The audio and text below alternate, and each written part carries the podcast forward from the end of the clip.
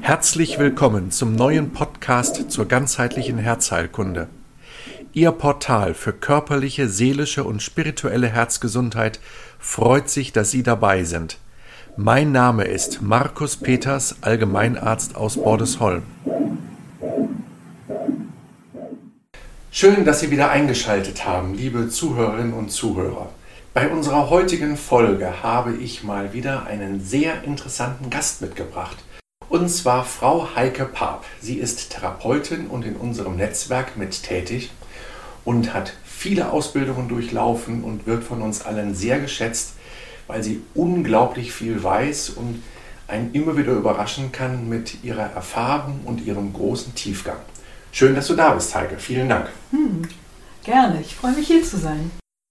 Ja, erzähl doch mal ein paar Sätze über dich, vielleicht über deinen Werdegang, über das, was du so machst. Ja, ich habe mehrere Ausbildungen, bin jetzt gelandet bei der Atemsprech- und Stimmlehrerin nach Schlafhorst Andersen und habe mich spezialisiert auf Atmung. Das kam durch ganz persönliche Erlebnisse, die ich mit Atmung hatte wo ich selber gemerkt habe, dass die Beschäftigung mit diesem Thema mir ganz viel Energie brachte. Mir erstens sehr viel Spaß machte, aber eben auch Energie brachte. Dann, je weiter ich da eingestiegen bin, desto mehr ich damit gemacht habe, erfahren habe, desto mehr merkte ich, wie wichtig dieses Thema eigentlich ist und bis heute in der Regel aus meiner Sicht weit unterschätzt ist. Es gibt zwar im Moment einen Boom, der uns gerade überflutet mit Büchern, mit allen möglichen Anleitungen in Bezug auf Atmung, wo man sicherlich auch sehr genau hinschauen muss, aber wirklich tiefer in Atmung einzusteigen, das glaube ich, das erfordert nochmal ein bisschen mehr und äh, ein bisschen mehr auch dranbleiben weil man im, im Bereich Atmung einfach noch ganz, ganz viel entdecken kann, sowohl auf körperlicher Ebene wie natürlich auch, was schon seit Jahrtausenden auch praktiziert wird, natürlich auf geistiger und spiritueller Ebene. Okay, da möchte ich mal eine erste Frage stellen. Atmung, das macht der Säugling ab kurz nach der Geburt. Ist das überhaupt ein Thema, mit dem es sich lohnt, sich tiefer zu beschäftigen? Auf jeden Fall, denn natürlich, wir atmen alle. Das tun wir seit dem ersten Atemzug mit der Lunge. Aber wir durch unser Leben, durch die Art und Weise, wie wir leben, was wir tun, wie wir aufs Leben schauen, was wir für Erfahrungen haben, kann Atmung sehr unterschiedlich beeinflusst sein. Und natürlich innerlich durch Emotionen, verschiedene innere Zustände. Da haben wir sozusagen ja ein weites Feld an Atmung, wie die Atmung ausgeprägt sein kann. Dann haben wir uns vielleicht an Dinge gewöhnt, immer wieder beispielsweise, was schon bei Kindern oft der Fall ist, chronische Mundatmung oder dann im, ja, im Älterwerden, wir Erwachsenen kennen das gut, ist weit verbreitet eine typische Stressatmung. Und wenn wir darauf hm, nicht aufmerksam werden, was wir da eigentlich tun, wie wir das tun, ja, können irgendwann auch körperliche Krankheiten resultieren. Und ja, da kann es gut sein, mal genauer hinzugucken. Natürlich erst recht, wenn Erkrankungen eingetreten sind. Am besten wäre einfach schon vorher auch äh, dafür ein Bewusstsein zu haben. Über einen Prozess, der eigentlich von alleine geht, selbstverständlich.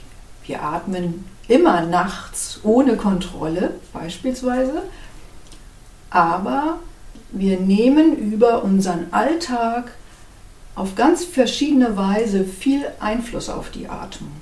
Ist dann nicht immer so, wie es optimal funktioniert. Mhm, spannend. Ich habe mir eben aus deinen Ausführungen so ein paar Stichworte gemerkt und ich möchte ein Stichwort aufgreifen. Stressatmung. Was ist denn eine Stressatmung? Ja, wir gehen heute davon aus, dass äh, typische Stressatmung die chronische Hyperventilation ist. Früher hat man ja, hat jeder, fast jeder, die akute Hyperventilation, diesen Begriff gekannt. Darf ich da mal kurz ein, reingrätschen? Ja. Hyperventilation, kannst du diesen Begriff nochmal erklären? Ich weiß nicht, ob das jeder sofort weiß. Ja, Hyperventilation bedeutet, dass wir über einen Zeitraum zu tief und zu schnell atmen. Das bedeutet, dass zu viel CO2 abgeatmet wird. Und wir kennen das aus Extremsituationen als akute Hyperventilation, beispielsweise bei der Geburt bei, von, von Frauen, also wenn Frauen ihre Kinder bekommen, ist das ein nicht seltenes Phänomen. Wir können das erkennen an bestimmten körperlichen Merkmalen und dann gibt es immer, wie man so schön sagt, die berühmte Tüte auf den Mund, sodass sich die Blutgase im Grunde wieder ausgleichen. Wir wissen inzwischen aber auch, dass es diesen Prozess chronisch gibt. Das wird dann zu der sogenannten chronischen Hyperventilation. Und das ist eine Atemform, die wir vielfach oder die viele Menschen oder in die viele Menschen hineinkommen, wenn sie chronisch unter Stress sind. Dadurch oder die Folge davon ist, dass eben auch die Blutgase sich etwas verändern und ähm, das, auch das führt oder kann chronisch dann zu er weiteren Erkrankungen führen. Zu welchen Erkrankungen? Also jetzt speziell auch aus unserem Herz-Kreislauf-System? Ja, also zum Beispiel zu Atemwegserkrankungen, aber natürlich oder ja, ich beobachte das häufig, glaube das zu beobachten häufiger, auch zu Herzerkrankungen. Ich habe schon häufiger in der Atemtherapie, auch wenn vielleicht nicht sofort die chronische Hyperventilation Thema ist, eine Wahrnehmung, einen Eindruck gehabt, dass Menschen aufgrund falscher, merkwürdiger, auffälliger Atmung, auf jeden Fall nicht entspannter Atmung, möglicherweise ihr Herz bedrängen. Herz und Atmung, Herz und Lunge liegen ja sehr, sehr dicht beieinander, sind ganz eng verbunden über die Lungenarterie und Vene. Ne, die, das Herz wird zum Teil umgeben von Lunge, von den Lungenlappen. Und mein Eindruck war öfter, dass über zum Beispiel zu starke Brustatmung ja auch physisch da zu viel möglicherweise Druck auf das Herz ausgeübt wird. Okay, mit welchen Folgen? Also woran, woran machten das die Patienten fest, mit denen du gearbeitet hast? Also an, an welchen Phänomenen machst du deine Beobachtung fest? Zum Beispiel Menschen mit Herzrhythmusstörungen. Aha. Damit möchte ich jetzt nicht sagen, dass das immer von der Atmung herkommt. Das sicherlich nicht. Aber bei einem Teil konnten, konnte ich beobachten oder sie haben mir rückgemeldet, dass dann, wenn wir an der Atmung gearbeitet haben, wenn wir die Atmung zur Ruhe gebracht haben, in, mehr in Entspannung gebracht haben, dass die Herzrhythmusstörungen beispielsweise weniger wurden. Und dass Menschen dadurch gelernt haben, ihre Herzrhythmusstörungen hm, sehr zu beherrschen, beziehungsweise sie ausklingen zu lassen. Wahnsinn. Ja. Das ist, ja, das ist einfach immer wieder erstaunlich für mich, das zu hören. Und ich möchte hier auch nicht äh, verhehlen, dass ich das ja von vielen gemeinsamen Patienten ja auch berichtet bekomme. Ja, wenn ich dann die Atemtechniken von Frau Paap anwende, in der Nacht, wenn meine Herzrhythmusstörungen auftreten, dann werden sie weniger. Ja. Freut mich ja jedes Mal wieder, wenn ich das höre. Ja, ich möchte gerne jetzt nochmal von dir erläutert haben, was das zu tun hat mit dem Blut. Du hast eben von, von Kohlendioxid gesprochen, von Verschiebungen und so weiter. Kannst du das nochmal noch mal kurz ausführen? Ja, also gehen davon aus, dass durch diese sogenannte Stressatmung zu viel CO2 abgeatmet wird. CO2, wissen Sie vielleicht, ist an sich das Gas, was wir ab, ausatmen, was raus muss, was quasi als Abfallstoff gesehen wird. CO2 ist aber auch der Haupt- und wichtigste Puffer im Blut. Das heißt, wir brauchen eine gewisse CO2-Menge, damit das Puffersystem im Blut gut funktionieren kann. Das heißt, dass der Säuregehalt im Blut in einer ganz bestimmten Höhe immer aufrechterhalten wird.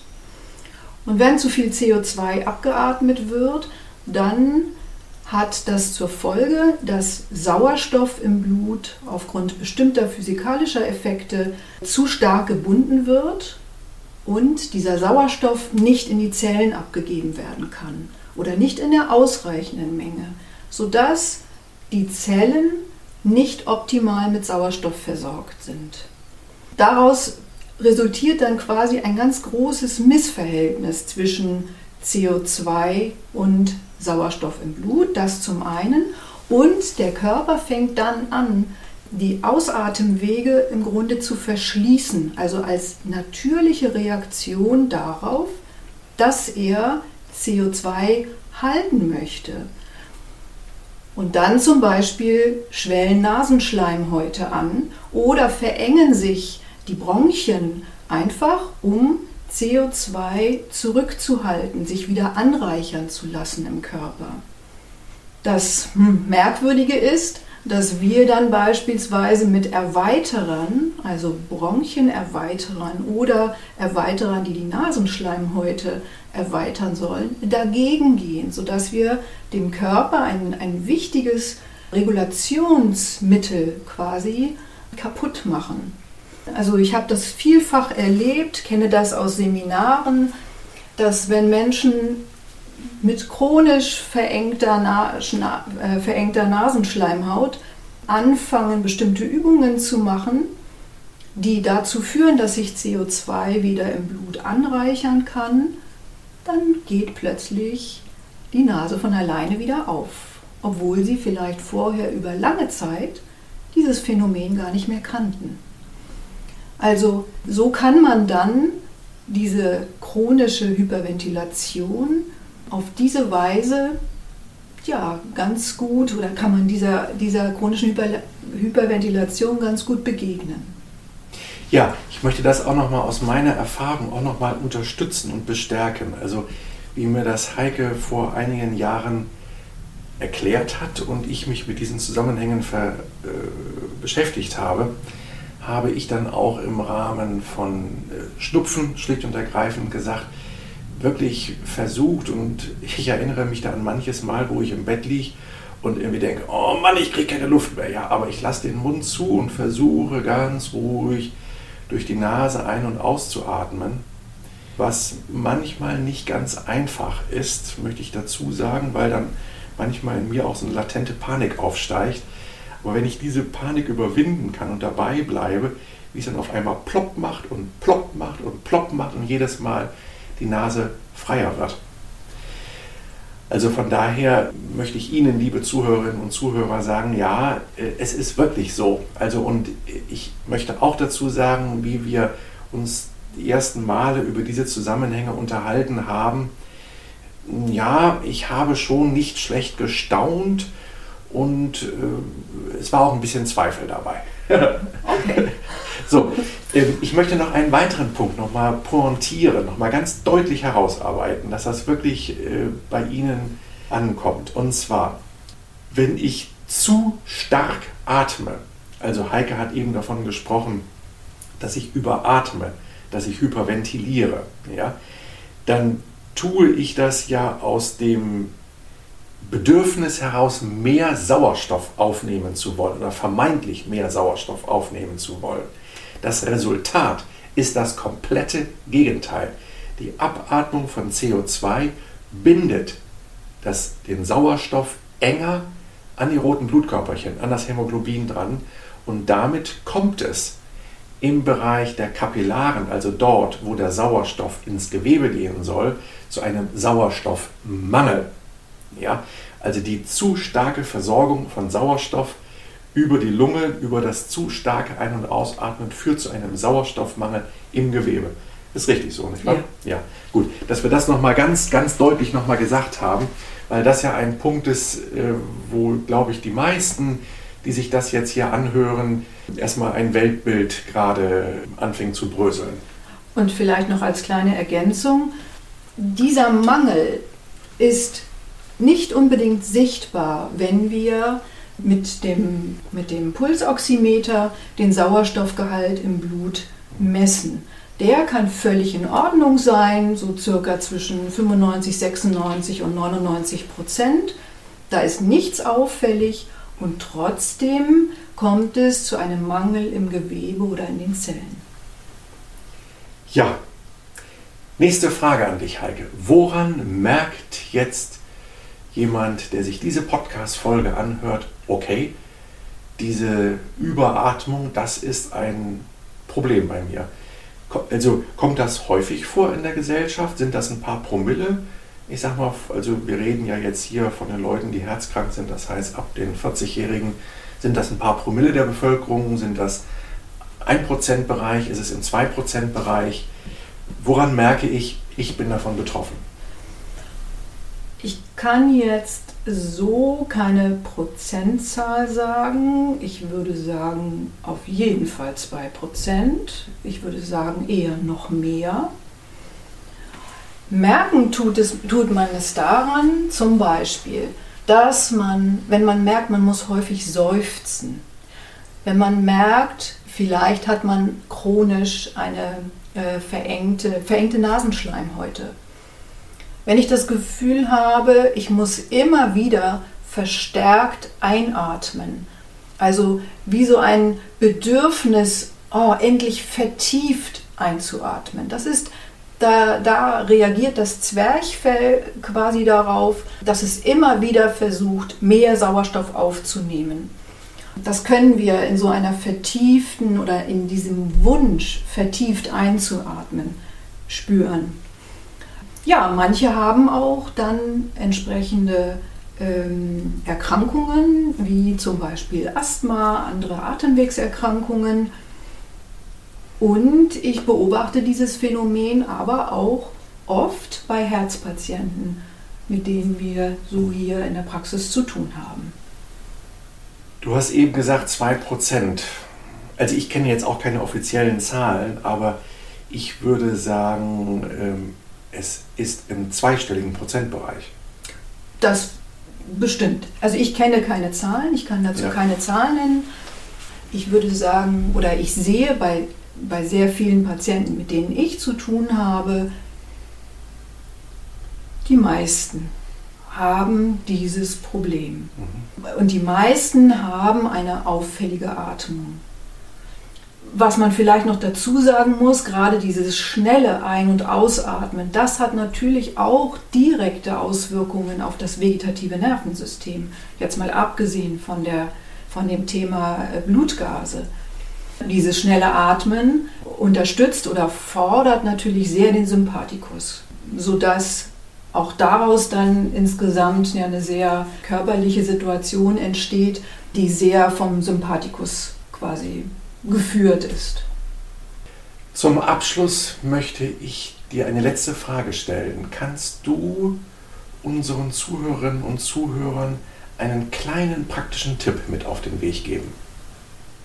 Äh, ja, natürlich auf jeden Fall.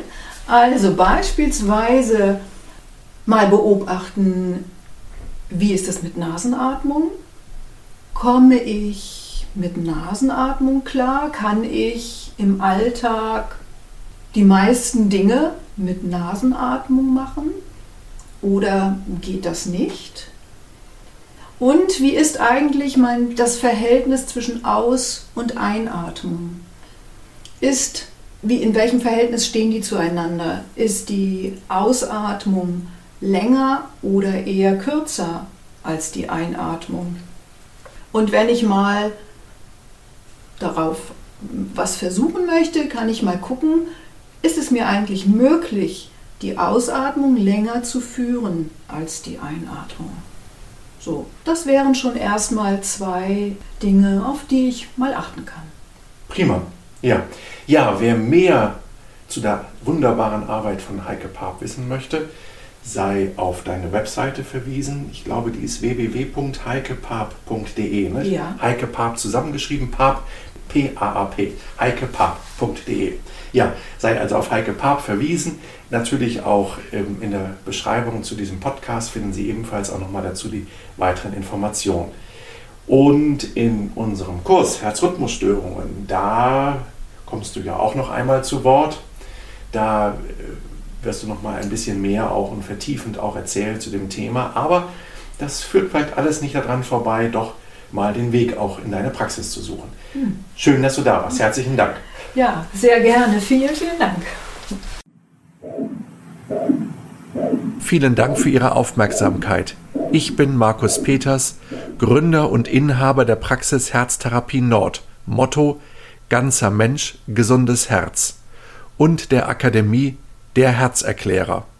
Auf diesen beiden Plattformen Herztherapie Nord und Der Herzerklärer finden Sie viele weitere Informationen zu meiner Arbeit.